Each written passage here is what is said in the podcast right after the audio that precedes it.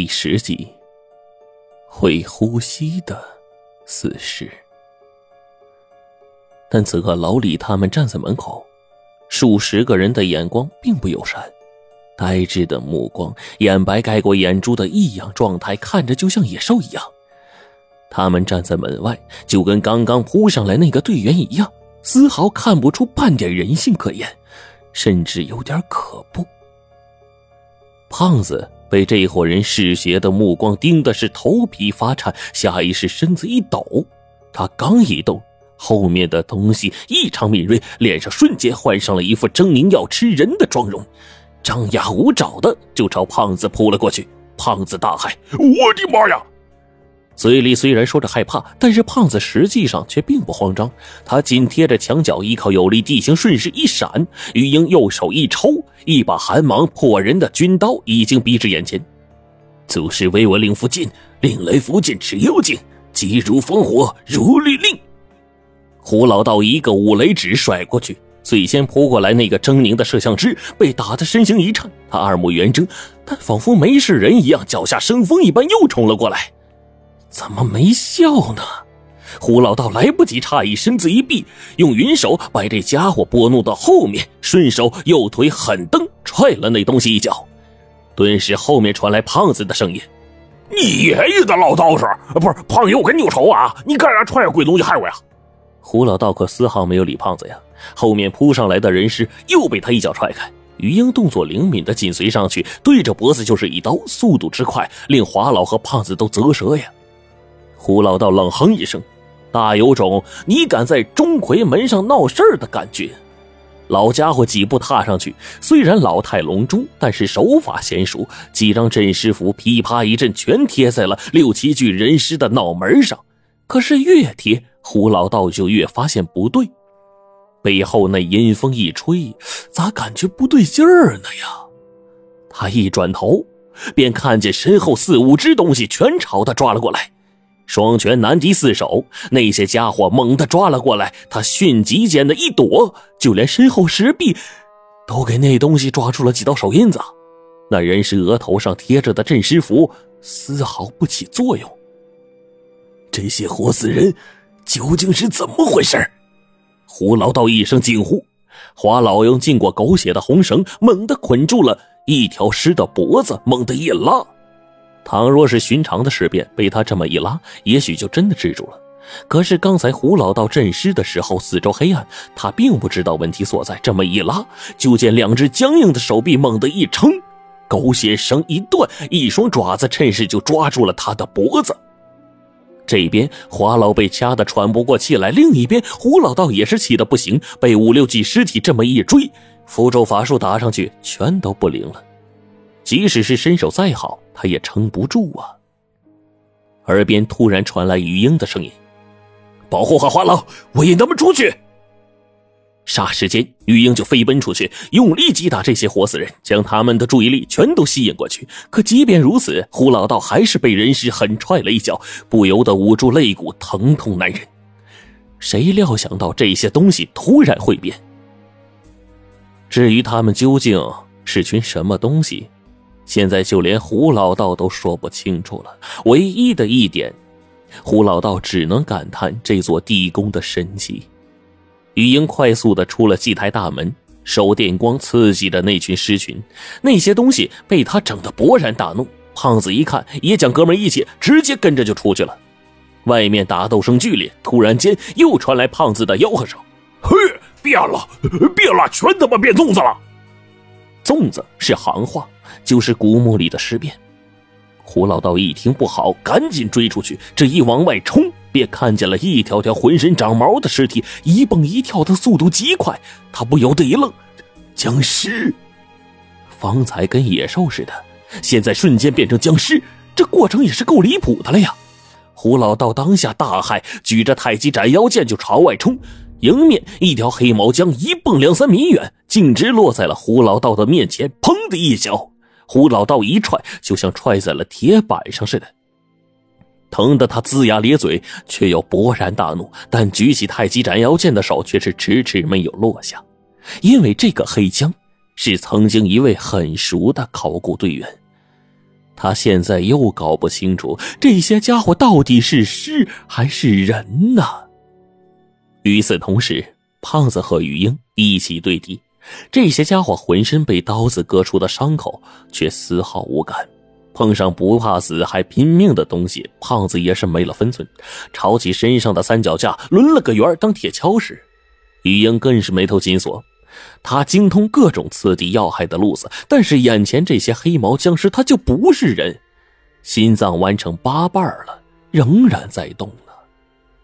变成黑浆的老孔一张嘴喷出了一口尸气，玉英被这一喷，下意识的拿军刀去挡，好家伙，这一挡。军刀直接被尸气腐蚀出了半截恐怖的口子，胖子急了，掏出一个黑驴蹄子，用力一塞，黑毛僵尸瞬间定住，竟然灵了。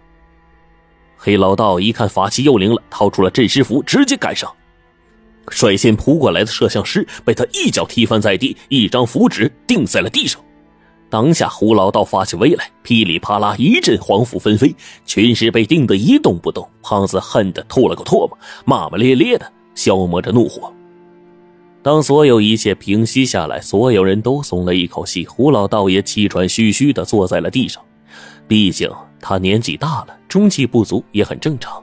一、二、三、哎四、五、十、十二、十……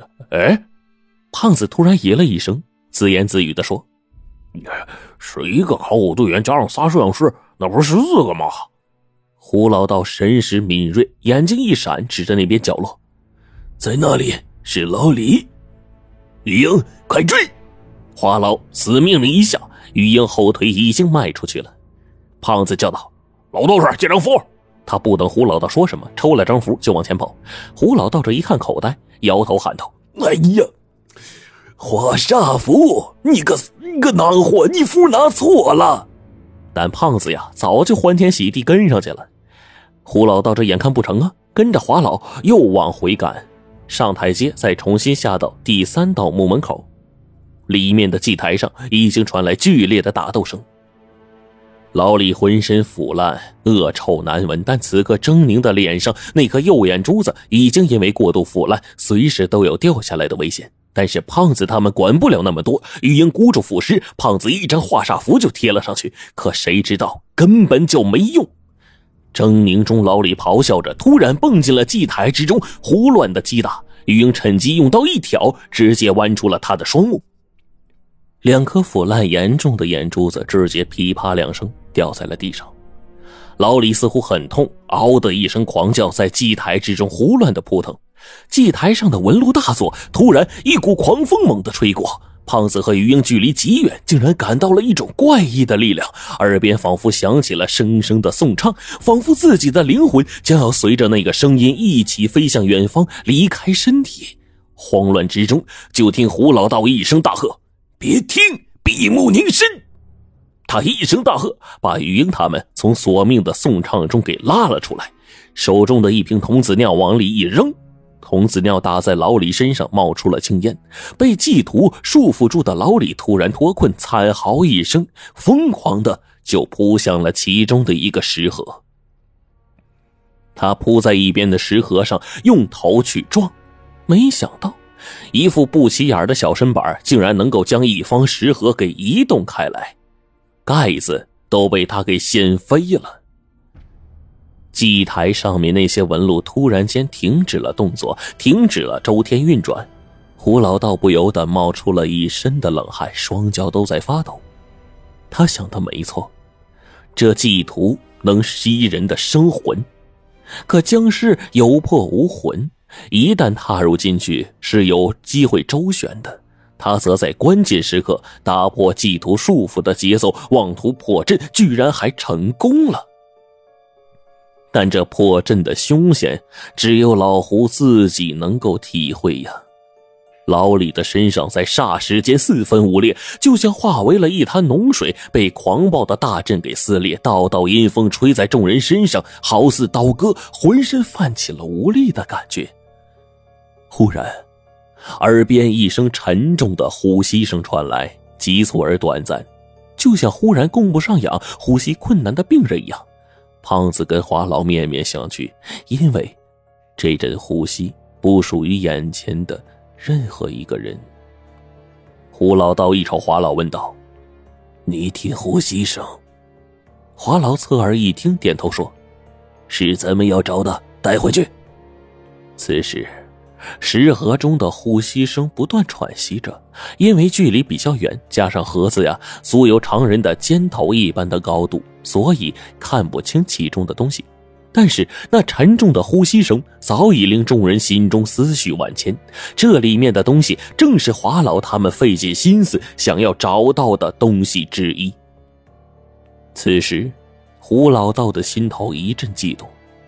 即便想要压制，都十分的困难，因为那种欣喜早已超越了寻常的一切好奇，就好像终于要实现了毕生夙愿一样。华老的眼中甚至都含着一丝泪水。华老没有想到，整个祭图里的煞气竟然消失得一干二净，而且是以这样的一种方式，十分轻松的被破解了。甚至从某些方面来说，老李。还为这次行动间接的立了大功。